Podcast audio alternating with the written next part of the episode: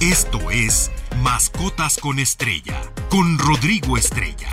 Si tienes un animal de compañía, este programa es para ti.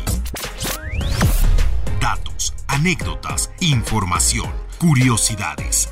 Todo. Mascotas con Estrella.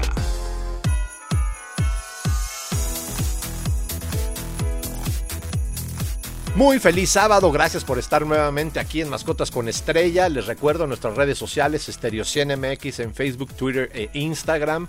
Y en nuestra página web www.estereociendigital.mx, donde les recuerdo que pueden escuchar los podcasts de los programas pasados ahí en la sección donde está la casita de perrito, le dan clic y ahí pueden encontrar pues mucha información, eh, eh, algunos comunicados y los podcasts.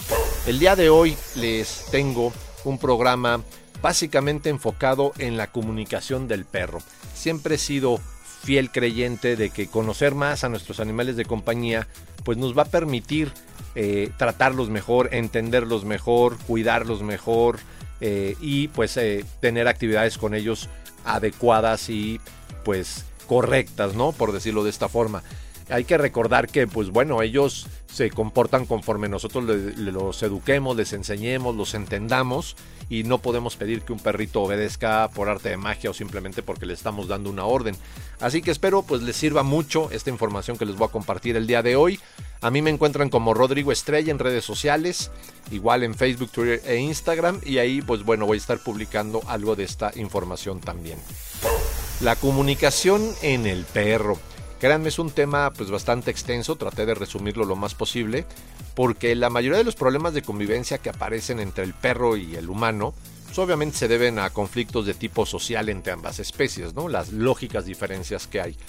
Muchas veces estos conflictos se deben a una interpretación errónea de aquello que el perro está tratando de comunicarnos. Y una de las características fundamentales que permiten definir al perro como especie animal es aquella que hace referencia a su estructura social. Esto es bien importante. Los perros, al igual que sus antepasados los lobos, pues han basado gran parte de su éxito en la posesión de una estructura social altamente compleja y organizada. La organización de grupos pues ofrece la capacidad de poder cazar de una manera más eficiente, por ejemplo, al mismo tiempo reduce el peligro de sufrir un ataque por parte de otros depredadores, por poner algunos ejemplos, y para que dicha estructura social funcione de una forma correcta y no de una manera caótica, es necesaria la existencia, ¿no? la aplicación, por decirlo, de un sistema que permita una buena comunicación entre cada uno de los miembros que la integran.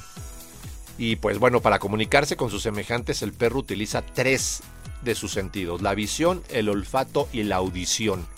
Mediante dichos canales sensoriales el perro es capaz de mostrar sus intenciones a la vez de pues que se percata de las intenciones del resto de sus compañeros o de incluso de pues de otros, ¿no? Eh, los fenómenos de comunicación eh, ¿qué es lo que permiten? Eh, que la conducta del individuo, es decir, el emisor, ¿no? pueda marcar un comportamiento de otro individuo, el receptor, y viceversa. Es decir, conforme actúa uno, pues van a reaccionar eh, los que se vaya encontrando, los que tenga junto, y viceversa. ¿no? Conforme a la reacción que tuvo este perrito, pues los demás van a actuar, ¿no? Y eh, para esto, pues hay que entender los tipos de lenguaje del perro. Esto nos va a dar la posibilidad de influir en su conducta de una forma correcta y natural, que esto es bien importante. Algunos hemos escuchado hablar de, esta pues eh, calificativo que se dice romperle el carácter al perro y sí, se les rompe muchas veces el carácter cuando queremos darles un entrenamiento o enseñarles algo con una imposición que va eh, pues fuera de su naturaleza y entonces los estamos dañando, ¿no? A fin de cuentas. También, pues bueno, podemos definir el lenguaje por el medio el cual él se comunica con sus intenciones, sus sentimientos, sus estados de ánimo, todo esto y pues entenderlo es importantísimo y por eso mismo, como les comentaba hace un momento, les voy a compartir los tres tipos de eh, comunicación del perro. Se las reitero, la visual, olfatoria y auditiva. ¿No? Así que si me lo permiten, vámonos con la primera, que es la comunicación visual. Estas muchos la conocemos. Y se trata de una serie de expresiones, posturas corporales, ojo. Hay quien, quien me preguntaba, oye, pero ¿por qué nada más son tres? ¿Dónde está la cuestión corporal, cuando levantan su cola, sus orejas, sus expresiones. Bueno, es que entra aquí porque ellos la perciben visualmente, ¿no? Entonces por eso se, se agrega en la comunicación visual de los perros. Eh, que son, pues también se clasifican en tres, las faciales, las corporales y las caudales, ¿no? Eh, el lenguaje corporal se aprende durante el desarrollo de la etapa de socialización, es decir, de las 3 a las 12 semanas de vida, cuando están muy chiquitos. Aquí ellos muestran distintos estados como el dominio, la sumisión, la agresividad, la calma, la relajación, que otros, por ejemplo, la, eh, la excitación, la inseguridad, ansiedad, miedo, vaya, eh, todo lo que sean intenciones y sentimientos, ¿no? Y de esta forma, pues obviamente al irlo aprendiendo, ellos también lo van a empezar a comunicar. Dentro de su capacidad cognitiva está este tema que es eh, ellos aprender a desarrollarlo, ¿no?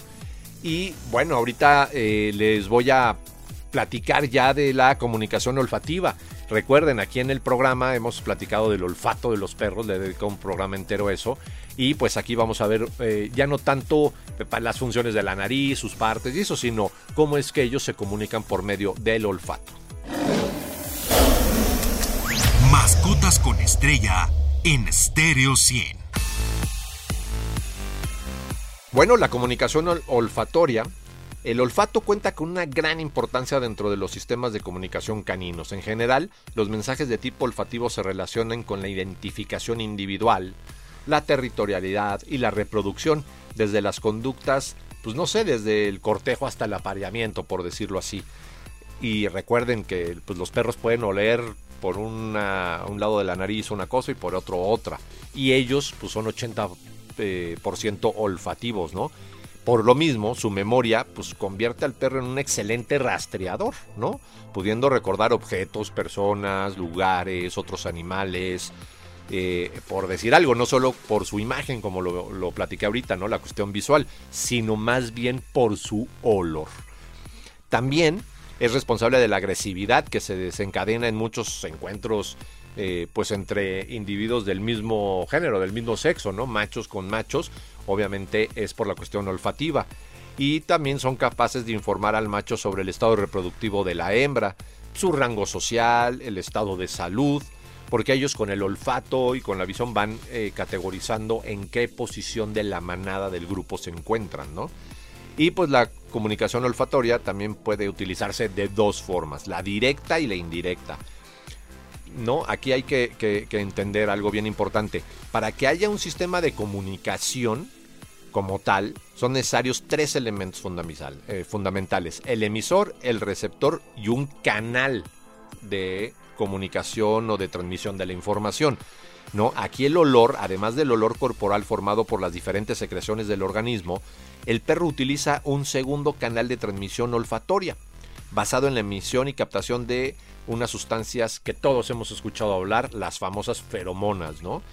Y pues, ¿qué son las feromonas? O sea, que esto es lo que huelen los perros. Las feromonas son, a grandes rasgos, eh, componentes volátiles elaborados por distintos puntos del organismo que se encuentran presentes en los fluidos corporales de, pues, casi cualquier mamífero, de todos los mamíferos, me atrevo a decir. El sudor, la, mucosidad, las segregaciones de orina, de heces, de todo, todo, todo trae eh, feromonas. Cuando tenemos miedo, cuando estamos alegres, generamos eh, feromonas, ¿no? Y estas, pues, son captadas por una especie de segundo olfato especializado, que era lo que les comentaba, que ya habíamos hablado de esto en alguna ocasión, que este es un órgano que eh, se denomina vermonasal eh, o de Jacobson, a mí me gusta decirle más de esta forma, que fue quien lo descubrió. ¿Y este órgano qué hace y por qué me dedico tanto al olfato del perro? Ya les comentaba que el 80% de su comunicación pues es olfativa, ¿no? Y este órgano eh, que está detrás de, o sea, está en la parte anterior del tabique nasal, ¿no? Eh, tiene conexión con el canal incisivo superior, es decir, con, la, con el paladar, por decirlo así, ¿no?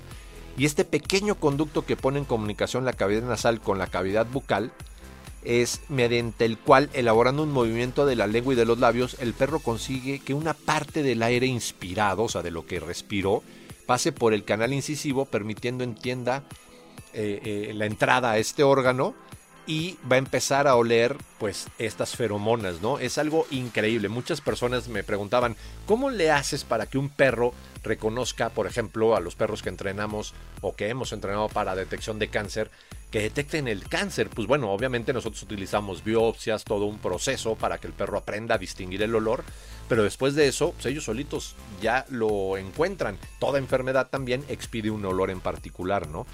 Y pues las fuentes principales de feromonas, como les comentaba, pues las heces, la orina, secreciones vaginales, secreciones eh, eh, pues de las glándulas de la piel, anales, perionales, de la zona alta del dorso, eh, vaya, plantares, de todo, ¿no? Y la función principal de las feromonas es la identificación individual, identificación entre madres e hijos, fíjense qué importancia, por eso reconocen quiénes son sus cachorros o no, el, el olor del nido, del territorio, el rango social, el estado de salud, el género, el sexo o eh, eh, estado de reproducción, si tiene celo, el miedo, ¿no? Eh, y otras especies, etcétera. Entonces ellos aprenden a diferenciar. Todos, aunque seamos seres humanos, olemos de cierta forma diferente. A lo mejor no ante nosotros, pero sí ante los perros. Ellos logran distinguir esto. Entonces, y entre los perros, pues igual, ¿no? Y pues ahora vamos a platicar un poco de la comunicación auditiva. No sin antes comentarles, muchas veces eh, la gente cree que los perros no tienen una buena visión o que tienen una visión nocturna y no, esto no es así. Ellos tienen dos tipos de membranas en, los ojos. Una, pues la utilizan más cuando, cuando es de noche y ¿Por qué? Porque les permite captar muchísima más luz. Por eso cuando les prendemos una lámpara y está el perro o muchos animales, reflejan la luz y les brillan los ojitos. Es por esto, porque tienen esta membrana que les permite captar toda la luz posible en la oscuridad. Y de día pues no la utilizan, pero ellos pueden ver, como lo he comentado en muchísimas ocasiones, como si fueran una persona daltónica, ¿no? Estas que confunden un poco el anaranjado con el verde y viceversa. Bueno, pero sí ven a colores y logran ver perfecto. Lo que pasa es que el cerebro del perro está destinado a utilizar más el olfato, eh, eh, tiene más labor cerebral hacia el olfato y entonces por eso el perro primero olfatea. Muchas veces primero, si le aventamos una pelota, primero huele la pelota y luego la ve. La ve ya que la va a agarrar, pero él primero la olió. Entonces esto es muy muy importante. Y nos vamos rapidísimo un pequeño corte para regresar con este tema de la comunicación auditiva. Les recuerdo nuestras redes sociales, Stereo MX en Facebook, Twitter e Instagram. No se vayan, estamos aquí en Stereo 100.1, la estación del Delfín. Todo sobre animales de compañía. Mascotas con estrella. Qué bueno que continúan con nosotros aquí en Mascotas con Estrella. Soy Rodrigo Estrella y a mí me encuentran en redes sociales como Rodrigo Estrella en Facebook, Twitter e Instagram. Y pues lo prometido es deuda. Ahora vamos con el tema de la comunicación auditiva. ¿no? La comunicación auditiva es utilizada por los cánidos en múltiples circunstancias. En no sé, por ejemplo, condiciones naturales, los mensajes sonoros son especialmente útiles cuando, por ejemplo, la vegetación es muy densa y pues eh, a lo mejor eh, impide un poco el uso de, de sus otras vías de comunicación, la visual y la olfativa, pues bueno, empiezan a utilizar el oído, ¿no? Y el lenguaje específico en la comunicación auditiva del perro son muchísimas, son más amplias que las demás. ¿Por qué? Porque están los ladridos, por ejemplo, que estos varían de tono, todos lo sabemos, en frecuencia, en tiempo y a veces hasta en cambios eh, combinados, por ejemplo, con gruñidos, con gemidos, con gimoteos. Es decir, no significa lo mismo uno o dos ladridos secos y cortos que uno de un tono medio a un ladrido rápido, ¿no? Y fuerte eh, todos tienen una especie de mensaje, o no, no una especie de mensaje, todas tienen un mensaje, ¿no? No es lo mismo cuando nos ladra nuestro perro porque quiere que le hagamos caso a cuando ladra el perro porque escucha un ruido de un extraño, a grandes rasgos, ¿no? Y pues el primero, por ejemplo, el saludo típico de un perro hacia un visitante conocido, es muy diferente un ladrido rápido, que es la alarma básica indicando, por ejemplo, que alguien se eh, pues desconocido está tocando la puerta o está en nuestra propiedad, ¿no? Y ahí es donde entran ya los gruñidos. Igualmente hay una gran variedad y por lo general tienen como propósito mantener alejados otros animales o personas. Estos pueden utilizarse como palabras eh, pues, completas o para eh, modificar los ladridos, allá, añadiéndoles, perdón, un grado de amenaza, ¿no? Hay veces que, pues ya saben, el ref, ref. Eh, también jugando alegremente también suelen gruñir, pero es muy diferente. Ahí podemos ver visualmente, en comunicación visual, el pelado de dientes, que va a ser muy difícil. Luego vienen los aullidos, generalmente los aullidos son utilizados para reforzar la identidad del grupo, ¿no? Pero también son muy utilizados como un grito de soledad, ¿no? Es decir, no sé si han visto o les ha tocado separar un perrito de su grupo, de su manado, de su familia, y este empieza a aullar como un intento de atraer a otros, ¿no? Es una cuestión increíble. Y pues también esto, pues para reforzar al grupo. Es una vocalización más típica del lobo, obviamente eh, que en el perro, pero también se escucha pues, de forma ocasional. Yo sí lo escucho bastante, de hecho eh, todos los días más o menos a las 7 muchos de mis, de mis perritos aullan, ¿no?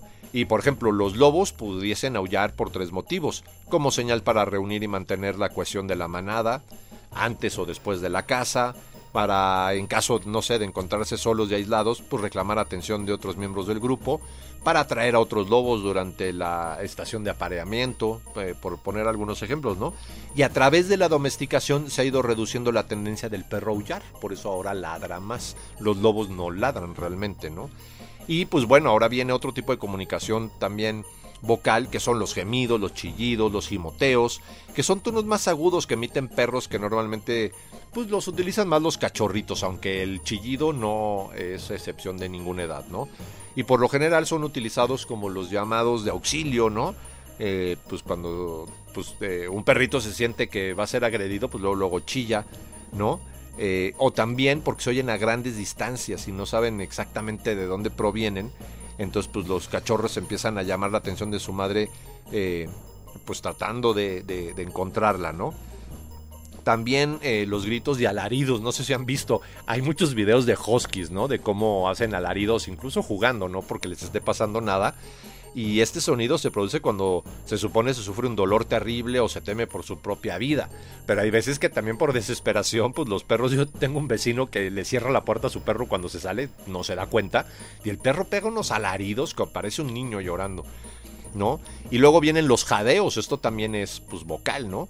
Eh, no solo denotan la necesidad del perro de controlar su temperatura eh, corporal, ¿no? esto es sed y demasiado calor, sino que también puede significar un estado de excitación o estrés extremo, entonces hay que tener cuidado, ya ven cuando pues, los inconscientes eh, tiran cohetes, muchos perritos que se ponen nerviosos se empiezan a jadear, ¿no? Tienen un ritmo cardíaco muy acelerado y todo, pues aquí el perro nos está eh, comunicando esto, ¿no? Y por último, los suspiros. Pueden significar tanto placer como también decepción. Con este sonido, pues hay que tomar en cuenta otros gestos y las circunstancias para realmente saber qué nos están queriendo decir.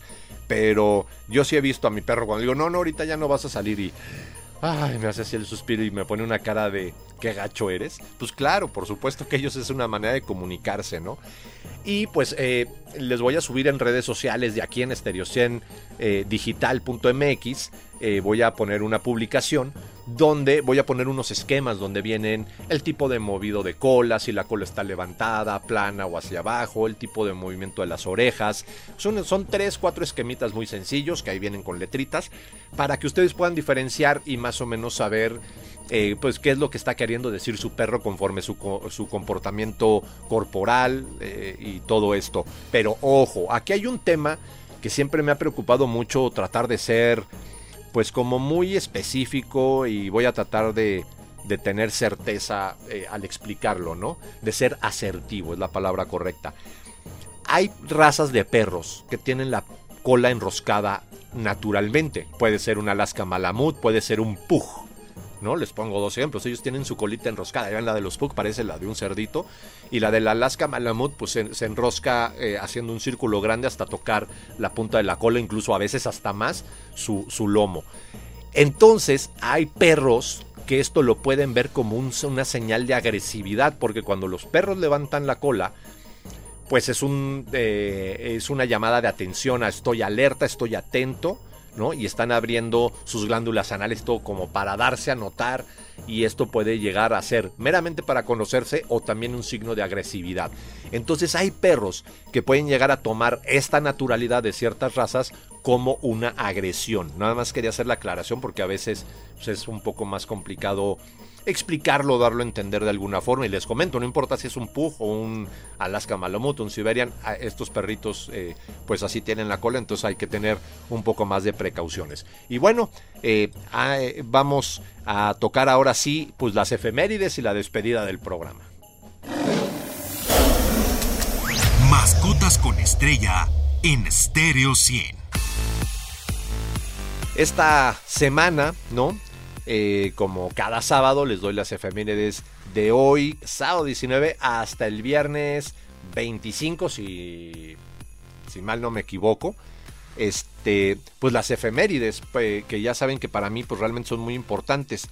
Y esta semana, así como la pasada, que nada más hubo la de los récord Guinness, ya ven que ahí en mi página les estuve poniendo algunos récord Guinness de perros, el que logró agarrar cinco pelotas sin ayuda, el de las orejas más largas, el que aullaba más fuerte, bueno, ladraba, perdón, más fuerte, que ganó un récord Guinness por 102 decibeles de ladrido, imagínate eso.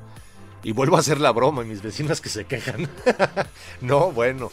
Pues esta semana tampoco hay ninguna, obviamente relacionada con animales, excepto que cada 21 de noviembre celebramos el Día Mundial de la Pesca, en homenaje a las comunidades pesqueras de todo el mundo, así como pues descartar la, o sea, destacar, perdón, la importancia de la actividad pesquera para la vida humana, fomentando una pesca sustentable, sostenible y ecosistemas marinos saludables.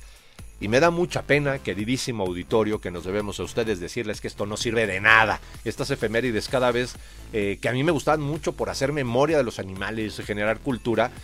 Ya vimos que la vaquita marina se perdió porque no hubo capacidad del gobierno mexicano para detener la pesca de la totuaba. ¿Cuántas especies están en peligro? El derrame de petróleo que hubo en... Bueno, hubo tres derrames de petróleo este año y han matado cientos de especies. Entonces eso de sustentable, eso de la pesca... Eh, vaya, no, no, no está bien controlado todavía y hay muchísimo por hacer. Y de verdad, cada vez los pescadores tienen que ir más mar adentro a pescar, es más peligroso, etcétera. Eh, acaban con más especies, depredan especies que las regresan muertas al mar porque no les sirven para comercializar y tenemos que acabar con esto. Es bien importante, sí, yo sé que muchas personas viven y comen de la pesca, pero esto no implica que no se pueda regularizar y que podamos generar un cambio. Y pues bueno, esta sería la única efeméride. Y antes de irme con la frase de la semana, quiero darles algunas recomendaciones. Ustedes saben que pues, nosotros en la fundación, en APEA, en mi fundación, aparte que tenemos aquí, esto sí me voy a aventar un anuncio, muchos perritos y gatitos en adopción. A mí me pueden encontrar como rodrigo arroba animalesconestrella.com. Si me envían un correo, les puedo enviar las fotografías y los animalitos que tenemos en adopción que están en busca de casa. Ya todos están esterilizados, vacunados, tienen pruebas de temperamento, son buenos perritos y gatitos y están en busca de una familia. Y pues esto, al dar más en adopción, pues nos va a permitir seguir ayudando a otros que lo requieren pero nosotros también en la fundación pues rescatamos diversas especies animales, hay que recordar que somos una UMA y eh, ayudamos eh, a diferentes autoridades, colaboramos con ellas y la cantidad de reportes de cacomixles y tlacuaches que tenemos es impresionante. Ya lo había comentado hace creo que dos sábados. No podemos ir a rescatar a todos. Y, por decir algo, si yo reubico al cacomixle que se metió a tu jardín, pues a la semana igual va a regresar otro. Más bien, les voy a dar unos consejos rápidamente. Uno, hay que buscar la fuente por la que se están metiendo a nuestra casa. Eh, si es la basura, si tenemos un árbol frutal o algo. Otro, eh, no utilizar nunca ni veneno ni nada, es un delito, se los dejo así de claro. Y aquí es donde les voy a recomendar, agarren vinagre de manzana, un vaso de vinagre de manzana, le echan unos 20 clavos de esta esencia, eh, la esencia de clavo que creo que todos conocemos, la dejan reposar una semana, la agitan muy bien, la echan en un aspersor y pónganla igual y les funciona y se alejan. Hay veces que funciona, hay veces que no, pero es natural, biodegradable, no afecta nada. Y esto también nos va a servir mucho para los vehículos porque ya ven que ahorita que empiezan los fríos, muchos animales, no nada más que a comixles y tlacuaches, sino también gatos y todo se meten en los motores de los coches. Nosotros llegamos a casa en la noche, apagamos el motor y cuando este está tibio, pues les llama la atención y ahí se meten. Y luego en la mañana, pues prendemos el coche y vamos a tener un accidente y podemos matar al animalito. Entonces, echar esta esencia, golpear un poco en el cofre, revisar que no tengamos ningún animal en el vehículo y entonces sí, ya irnos. Esas serían las recomendaciones. Y bueno, pues me despido con la frase de la semana. Los perros agresivos no existen, el humano los convierte. Feliz sábado, quédense aquí en Stereo 100.1, la estación del Delfín. Soy Rodrigo Estrella, nos escuchamos el siguiente sábado. Esto fue Mascotas con Estrella. No te pierdas la siguiente emisión, porque siempre hay algo interesante sobre nuestros animales de compañía. Mascotas con Estrella en Stereo 100.